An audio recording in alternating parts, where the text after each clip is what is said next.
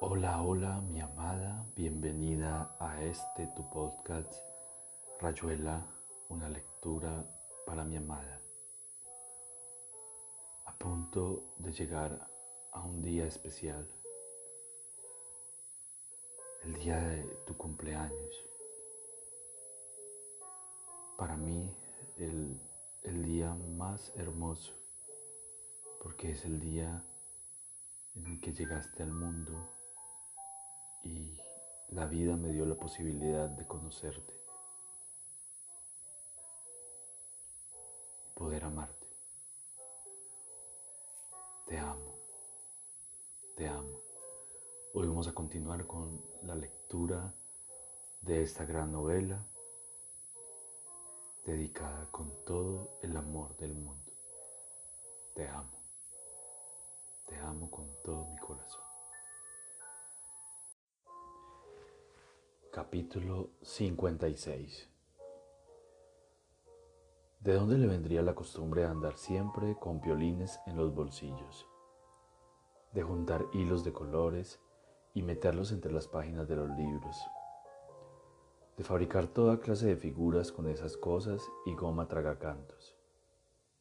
Mientras arrollaba un violín negro al picaporte, Oliveira se preguntó si la fragilidad de los hilos no le daba algo así como una perversa satisfacción. Y convino en que maybe peutre y quien te dice. Lo único seguro era que los violines y los hilos lo alegraban, que nada le parecía más aleccionante que armar, por ejemplo, un gigantesco dodecaedro transparente, tarea de muchas horas y mucha complicación para después acercarle un fósforo y ver cómo una llamita de nada iba y venía, mientras que Crepten se retorcía las manos y decía que era una vergüenza quemar algo tan bonito. Difícil explicarle que cuanto más frágil y perecedero el armazón, más libertad para hacerlo y deshacerlo. Los hilos le parecían a Oliveira el único material justificable para sus inventos, y solo de cuando en cuando, si lo encontraba en la calle, se animaba a usar un pedazo de alambre o algún fleje. Le gustaba que todo lo que hacía estuviera lo más lleno posible de espacio libre, y que el aire entrara y saliera, y sobre todo saliera. Cosas parecidas le ocurrían con los libros, las mujeres y las obligaciones, y no pretendía que Gekrepten o el cardenal primado entendieran esas fiestas. Lo de arrollar un piolín negro al picaporte empezó casi un par de horas después porque, entre tanto, Oliveira hizo diversas cosas en su pieza y fuera de ella. La idea de las palanganas era clásica, y no se sintió en absoluto orgulloso de, acatarla. Pero en la oscuridad, una palangana de agua en el suelo configura una serie de valores defensivos bastante sutiles. Sorpresa, tal vez terror, en todo caso la cólera ciega que sigue a la noción de haber metido un zapato de fanacal o de tonza en el agua. Y la media por si fuera poco, y que todo eso chorree agua mientras el pie completamente perturbado se agita en la media, y la media en el zapato, como una rata ahogándose o uno de esos pobres tipos que los sultanes celosos tiraban al Bósforo dentro de una bolsa cosida, con violín, naturalmente. Todo acababa por encontrarse, era bastante divertido que la palangana con agua y los piolines se encontraran al final del razonamiento y no al principio. Pero aquí Horacio se permitía conjeturar que el orden de los razonamientos no tenía A. Que seguir el tiempo físico, el antes y el después, y B. Que lo mejor el razonamiento se había cumplido inconscientemente para llevarlo de la noción de violín a la de la palangana acuosa. En definitiva, Apenas lo analizaba un poco caía en graves sospechas de determinismo. Lo mejor era continuar parapetándose sin hacer demasiado caso a las razones o a las preferencias. De todas maneras, ¿qué venía primero, el piolín o la palangana? Como ejecución, la palangana, pero el violín había sido decidido antes. No valía la pena seguir preocupándose cuando estaba en juego la vida.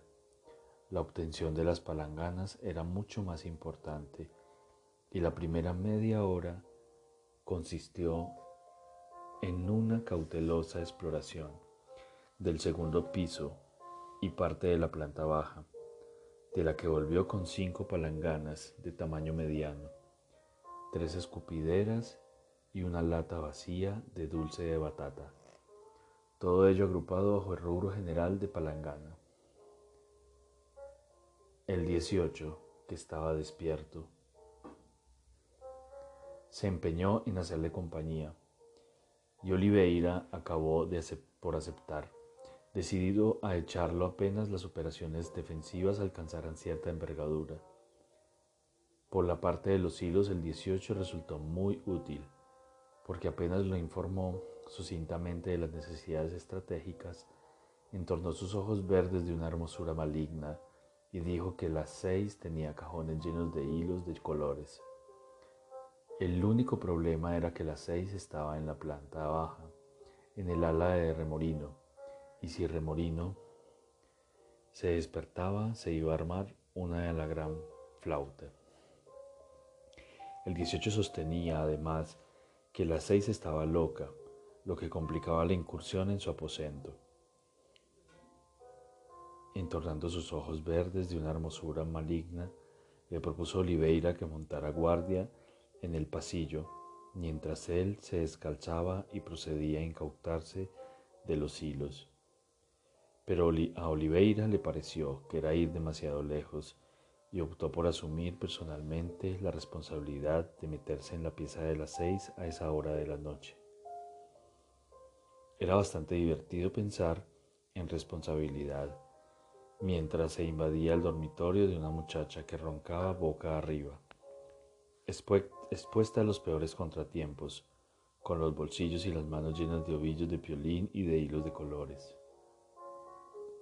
Oliveira se quedó mirándola un momento, pero después se encogió de hombros como para que el mono de la responsabilidad le pesara menos. Al 18, que lo esperaba en su pieza contemplando las palanganas amontonadas sobre la cama, le pareció que Oliveira no había juntado violines en cantidad suficiente. Entornando sus ojos verdes de una hermosura maligna, sostuvo que para completar eficazmente los preparativos de defensa se necesitaba una buena cantidad de rulemanes y una F-pistol. La idea de los rulemanes le pareció buena a Oliveira, aunque no tenía una noción precisa de lo que pudiera ser, pero desechó de plano la F-pistol. El 18 abrió sus ojos verdes de una marsura maligna y dijo que F-pistol no era lo que el doctor se imaginaba. Decía doctor con el tono necesario para que cualquiera se diese cuenta de que lo decía por jorobar pero que en vista de su negativa iba a tratar de conseguir solamente los rulemanes. Oliveira lo dejó irse, esperanzado en que no volviera porque tenía ganas de estar solo. A las dos se iba a levantar Remorino para relevarlo y había que pensar alguna cosa. Si Remorino no lo encontraba en el pasillo, iba a venir a buscarlo a su pieza y eso no convenía a menos de hacer la primera prueba de las defensas a su costa. Rechazó la idea porque las defensas estaban concebidas en previsión de un determinado ataque, y Remorino iba a entrar desde un punto de vista por completo diferente. Ahora sentía cada vez más miedo, y cuando sentía el miedo miraba su reloj pulsera, y el miedo subía con la hora. Se puso a fumar estudiando las posibilidades defensivas de la pieza. Y a las dos menos diez fue en persona a despertar a Remorino. le transmitió un parte que era una joya, con sutiles alteraciones de las hojas de temperatura, la hora de los calmantes y las manifestaciones sindromáticas y eupépticas de los pensionistas del primer piso. De tal manera que Remorino tendría que pasarse casi todo el tiempo ocupado con ellos, mientras los del segundo piso, según el mismo parte, dormían plácidamente y lo único que necesitaban era que nadie los fuese a escorchar en el curso de la noche. Remorino se interesó por saber sin muchas ganas si esos cuidados y esos descuidos procedían de alta autoridad del doctor Ovejero, a lo que Oliveira respondió hipócritamente con el adverbio monosibálico de afirmación adecuado a la circunstancia. Tras de lo cual se separaron amistosamente y Remorino subió bostezando un piso mientras Oliveira temblando dos pero de ninguna manera iba a aceptar la ayuda de una Pistol, y gracias a que consentía en los rolemanes. Tuvo todavía un rato de paz, porque el 18 no llegaba y había que ir llenando las palanganas y las escupideras, disponiéndolas en una primera línea de defensa, algo más atrás de la primera barrera de hilos, todavía teórica, pero ya perfectamente planeada, y ensayando las posibilidades de avance, la eventual caída de la primera línea y la eficacia de la segunda. Entre dos palanganas, Oliveira llevó el lavatorio de agua fría y metió la cara y las manos, se empapó el cuello y el pelo. Fumaba todo el tiempo, pero no llegaba ni a la mitad del cigarrillo y ya se iba a la ventana a tirar el pucho y encender otro. Los puchos caían sobre la rayuela y Oliveira calculaba para que, ojo brillante, para que cada ojo brillante ardiera un momento sobre diferentes casillas. Era divertido.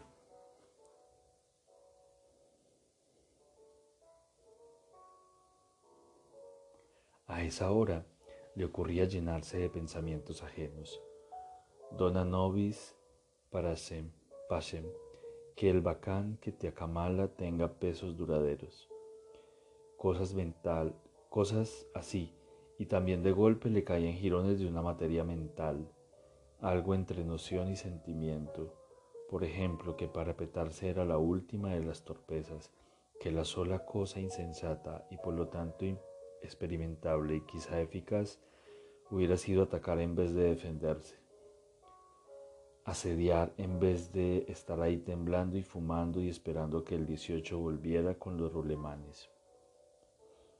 Pero duraba poco, casi como los cigarrillos, y las manos le temblaban y él sabía que no le quedaba más que eso, y de golpe otro recuerdo que era como una esperanza una frase donde alguien decía que las horas del sueño y la vigilia no se habían fundido todavía en la unidad. Y a eso seguía una risa que él escuchaba como si no fuera suya, y una mueca en la que se demostraba cumplidamente que esa unidad estaba demasiado lejos y que nada del sueño le valdría en la vigilia o viceversa. Atacar a Traveler como la mejor defensa era una imposibilidad, era una posibilidad pero significaba invadir lo que él sentía cada vez más como una masa negra, un territorio donde la gente estaba durmiendo y nadie esperaba en absoluto ser atacado a esa hora de la noche y por causas inexistentes en términos de masa negra. Pero mientras lo sentía así, a Oliveira le desagradaba haberlo formulado en términos de masa negra el sentimiento era como una masa negra, pero por culpa de él y no del territorio donde dormía Traveler. Por eso era mejor no usar palabras tan negativas como masa negra y llamarlo territorio a secas, ya que uno acababa siempre llamando de alguna manera a sus sentimientos. Vale decir que frente a su pieza empezaba el territorio y atacar el territorio era desaconsejable puesto que, los motivos del ataque dejaban de tener inteligibilidad o posibilidad de ser intuidos por parte del territorio. En cambio, si él se parapetaba en su pieza y Traveler acudía a atacarlo, nadie podría sostener que Traveler ignoraba lo que estaba haciendo. Y el atacado por su parte estaba perfectamente al tanto y tomaba sus medidas precauciones y rolemanes, sea lo que fueran estos últimos. Entretanto, se podía estar en la ventana fumando, estudiando la disposición de las palanganas acuosas y los hilos, y pensando en la unidad tan puesta a prueba por el conflicto del territorio versus la pieza.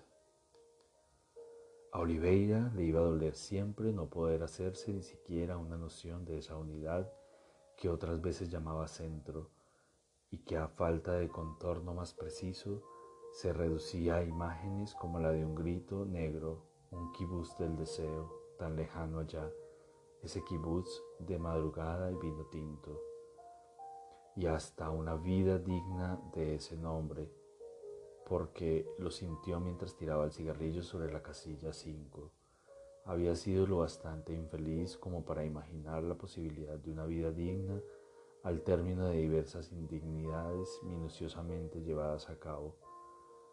Nada de todo eso podía pensarse, pero en cambio se dejaba sentir en términos de contracción de estómago, territorio, respiración profunda o espasmódica, sudor en la palma de las manos, encendimiento de un cigarrillo, tirón de las tripas, sed, gritos silenciosos que reventaban como masas negras en la garganta. Siempre había alguna masa negra en ese juego.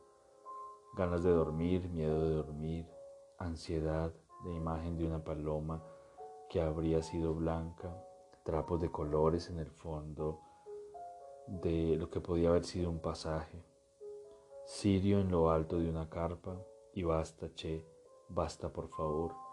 Pero era bueno haberse sentido profundamente ahí durante un tiempo inconmensurable, sin pensar nada, solamente siendo eso que estaba ahí como una tenaza prendida en el estómago. Eso contra el territorio, la vigilia contra el sueño. Pero decir la vigilia contra el sueño era ya reingresar en la dialéctica, era corroborar una vez más que no había la más remota esperanza de unidad. Por eso la llegada del 18 con los rolemanes valía como un pretexto excelente para reanudar los preparativos de defensa a las 3 y 20 en punto más o menos.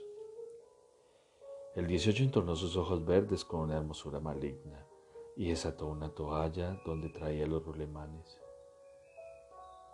Dijo que había espiado a Remorino y que Remorino tenía tanto trabajo con la 31, el 7 y el 45 que ni pensaría en subir al segundo piso. Lo más probable era que los enfermos se hubieran resistido indignados a las novedades terapéuticas que pretendía aplicarle Remorino y el reparto de pastillas o inyecciones llevaría su buen rato. De todas maneras, a Oliveira le pareció bien no perder más tiempo y después de indicarle al 18 que dispusiera los rolemanes de la, de la manera más conveniente, se puso a ensayar la eficacia de las palanganas acuosas, para lo cual fue este al pasillo venciendo el miedo que le daba salir de la pieza y meterse en la luz violeta del pasillo. Y volvió a entrar con los ojos cerrados imaginándose Traveler y caminando con los pies un poco hacia afuera como Traveler. Al segundo paso, aunque no lo sabía. Metió el zapato izquierdo en una escupidera acuosa y al sacarlo de golpe mandó por el aire la escupidera que por suerte cayó sobre la cama y no hizo el menor ruido. El 18 que andaba debajo del escritorio sembrando los rolemanes se levantó de un salto y entornando sus ojos verdes de una hermosura maligna, aconsejó un amontonamiento de rolemanes entre las dos líneas de palanganas, a fin de completar la sorpresa del agua fría con la posibilidad de un resbalón de la Madonna. Oliveira no dijo nada, pero lo dejó hacer, y cuando hubo colocado nuevamente la escupidera acuosa en su sitio, se puso a arrollar un piolín negro en el picaporte. Este piolín lo estiró hasta el escritorio y lo ató al respaldo de la silla, colocando la silla sobre dos patas, apoyada de canto en el borde del escritorio. Bastaba querer abrir la puerta para que cayera al suelo. El 18 salió al pasillo para ensayar y Oliveira sostuvo la silla para evitar el ruido. Empezaba a molestarle la presencia amistosa del 18, que de cuando en cuando entornaba sus ojos verdes de una mersura maligna y quería contarle la historia de su ingreso en la clínica. Cierto que bastaba con ponerse un dedo delante de la boca para que se callara avergonzado y se quedara cinco minutos de espaldas contra la pared. Pero lo mismo Oliveira le regaló un atado nuevo de cigarrillos y le dijo que se fuera a dormir sin hacerse ver por remorino. Yo me quedo con usted, doctor, dijo el 18. No, andate, yo me voy a defenderlo más bien. Le hacía falta un F-pistol, yo se lo dije. Pone ganchitos por todos lados y es mejor que sujetar los piolines. Yo me voy a arreglar, viejo, dijo Oliveira. Andate a dormir, lo mismo te agradezco. Bueno, doctor, entonces que le vaya bonito. Chao, dormí bien. Atente a los rolemanes, mire que no fallen. Usted los deja como están y ya va a ver. De acuerdo. Si a la final quiere pistol, me avisa. El 16 tiene una. Gracias. Chao. A las tres y media Oliveira terminó de colocar los hilos. El 18 se había llevado las palabras, o por lo menos eso de murarse, de mirarse uno a otro de cuando en cuando alcanzarse un cigarrillo. Casi en la oscuridad, porque había envuelto la lámpara del escritorio con un pullover verde que iba chamuscando poco a poco. Era raro hacerse la araña yendo de un lado a otro con los hilos, de la cama a la puerta, del lavatorio al ropero, tendiendo cada vez cinco o seis hilos y retrocediendo con mucho cuidado para no pisar los rolemanes. Al final iba a quedar acorralado entre, las, entre la ventana, un lado del escritorio colocado en la, en la ochava de la pared a la derecha y la cama pegada a la pared a la izquierda. Entre la puerta y la última línea se tendían sucesivamente los hilos anunciadores del picaporte a la silla inclinada, del picaporte a un cenicero de Bermud Martini, puesto en el borde del lavatorio, en el borde del lavatorio, y el picaporte y un cajón de ropero lleno de libros y papeles, sostenido apenas por el borde. Las palanganas acuosas en forma de dos líneas defensivas irregulares, pero orientadas en general a la pared de la izquierda, a la de la derecha, o sea, el lavatorio a ropero la primera línea y de los pies de la cama a las patas del escritorio de la segunda línea. Quedaba apenas un metro libre entre la última serie de palanganas acuosas sobre la cual se tendían múltiples hilos y la pared donde se abría la ventana sobre el patio, dos pisos más abajo. Sentándose en el borde del escritorio, Oliveira encendió otro cigarrillo y se puso a mirar por la ventana. En un momento dado se sacó la camisa y la metió debajo del escritorio. Ahora ya no podía beber aunque sintiera sed. Se quedó así, en camiseta, fumando y mirando el patio, pero con la atención fija en la puerta, aunque de cuando en cuando se distraía en el momento de tirar el pucho sobre la rayuela. Tan mal no se estaba aunque el borde del escritorio era duro y el olor a quemado del pullover le daba asco. Terminó por apagar la lámpara y poco a poco vio dibujarse una raya violeta al pie de la puerta, es decir, que al llegar Traveler Sus zapatillas de goma cortarían en dos sitios la raya violeta, señal involuntaria de que iba a iniciarse el ataque. Cuando Traveler abriera la puerta, pasarían varias cosas y podrían pasar muchas otras. Las primeras eran mecánicas y fatales. Dentro de la estúpida obediencia del efecto a la causa de la silla, al violín, del picaporte a la mano, de la mano a la voluntad, de la voluntad a... Y por ahí se pasaba las horas, las otras cosas que podrían ocurrir o no, según que el golpe de la silla en el suelo, la rotura en cinco o seis pedazos del cenicero, martini y la caída del cajón del ropero repercutieron de una manera o de otra en Traveler.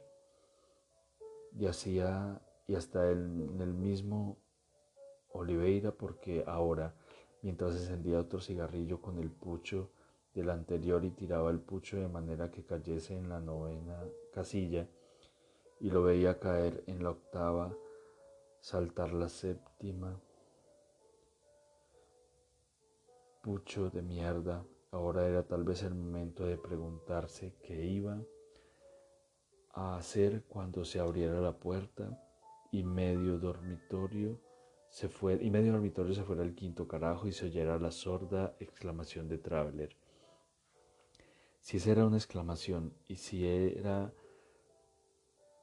y si era sorda, en el fondo había sido un estúpido a rechazar la oferta de pistol, porque aparte de la lámpara que no pesaba nada y de la silla en el rincón de la ventana no había absolutamente el menor arsenal defensivo y con la lámpara y la silla no iría demasiado lejos y Traveler conseguía quebrar las dos líneas de, palanganas a cosas y se salvaba de patinar en los rulemanes pero no lo conseguiría. Toda la estrategia estaba en eso. Las armas de la defensa no podían ser de la misma naturaleza que las armas de la ofensiva. Los tibios, por ejemplo, a Traveler debían producir una impresión terrible cuando avanzara en la oscuridad y sintiera crecer como una sutil resistencia contra su cara en los brazos y las piernas y le naciera ese asco insuperable del hombre que se enreda en una sala, en una tela de araña, suponiendo que en dos saltos arrancara todos los hilos, suponiendo que no metiera un zapato en una palangana acuosa y que no patinara en un rulemán, llegaría finalmente al sector de la ventana y a pensar y a pesar de la oscuridad reconocería la silueta inmóvil en el borde del escritorio. Era remotamente probable que llegara hasta ahí, pero si llegaba no cabía duda de que a Oliveira le iba a ser por completo inútil una head pistol. No tanto por el hecho de que el 18 había hablado de unos ganchitos, sino porque no iba a, haber un encuentro como quizá se lo imaginaran. Traveler siendo una cosa totalmente distinta, algo que él era incapaz de imaginarse, pero que sabía con tanta certeza como si lo estuviera viendo o viviendo un resbalar de la masa negra que venía de fuera contra eso que él sabía sin saber, un desencuentro incalculable entre la masa negra Traveler y eso ahí en el borde del escritorio fumando, algo como la vigilia contra el sueño, las horas del sueño y la vigilia. Habían dicho aquel alguien un día no se habían fundido todavía en la unidad. Pero decir vigilia contra sueño era admitir hasta el final que no existía esperanza alguna de unidad. En cambio podía suceder que la llegada de Traveler fuera como un punto extremo desde el cual intentar una vez más el salto de lo uno en lo otro y a la vez de lo otro en lo uno. Pero precisamente ese salto sería lo contrario de un choque.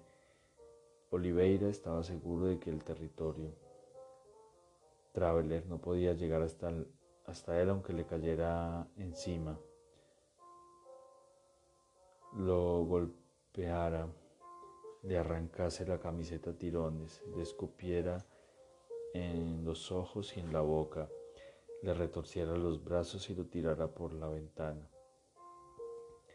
Sí, una epístola era por completo ineficaz contra el territorio, puesto que seguían el 18, según el 18, venía a ser una abrochadora o algo por el estilo. ¿Qué valor podía tener un cuchillo de Traveler o un puñetazo? Traveler distancia de un cuerpo a cuerpo en el que un cuerpo empezaría por negar al otro o el otro o el uno al autor. Si de hecho Traveler podía matarlos y por algo tenía él la boca seca y las palmas de las manos le sudaban abominablemente. Todo lo movía a negar esa posibilidad en un plano en que su ocurrencia de hecho no tuviera confirmación más que para el asesinato. Pero mejor todavía era sentir que el asesino no era un asesino y que el territorio ni siquiera era un territorio. Adelgazar y minimizar y subestimar el territorio para que de tanta zarzuela y tanto cenicero rompiéndose en el piso no quedará más que ruido y consecuencias despreciables. Si se afirmaba, luchando contra el miedo, en ese total extrañamiento con relación al territorio, la defensa era entonces el mejor de los ataques. La peor puñalada nacería del cabo y no de la hoja pero que se ganaba con metáforas a esa hora de la noche, cuando lo único sensatamente insensato era dejar que los ojos vigilaran la línea violácea a los pies de la puerta, esa raya termométrica del territorio. Y para terminar, un poema de Jorge Luis Borges llamado Las causas. Espero te guste, te amo y feliz cumpleaños, mi amada preciosa, te amo.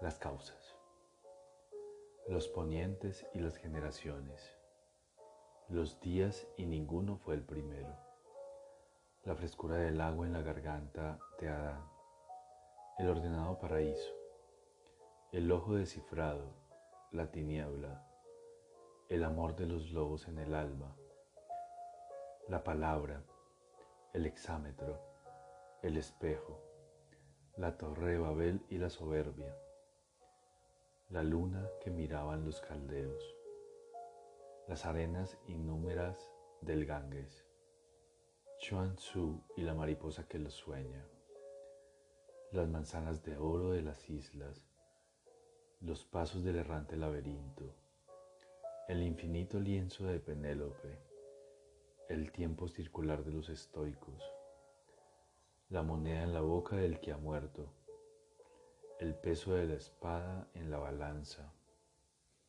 cada gota de agua en la clepsidra, las águilas, los fastos, las legiones, César en la mañana de Farsalia, la sombra de las cruces en la tierra, el ajedrez y el álgebra del persa, los rastros de las largas migraciones, la conquista de reinos por la espalda, la brújula incesante, el mar abierto, el eco del reloj en la memoria, el rey ajusticiado por el hacha, el polvo, el polvo incalculable que fue ejércitos, la voz del risueñor en Dinamarca, la escrupulosa línea del calígrafo, el rostro del suicida en el espejo, el naipe del taur, el oro ávido, las formas de la nube en el desierto, cada arabesco del calidoscopio, cada remordimiento y cada lágrima. Se precisaron todas esas cosas para que nuestras manos se encontraran. Te amo. Feliz cumpleaños.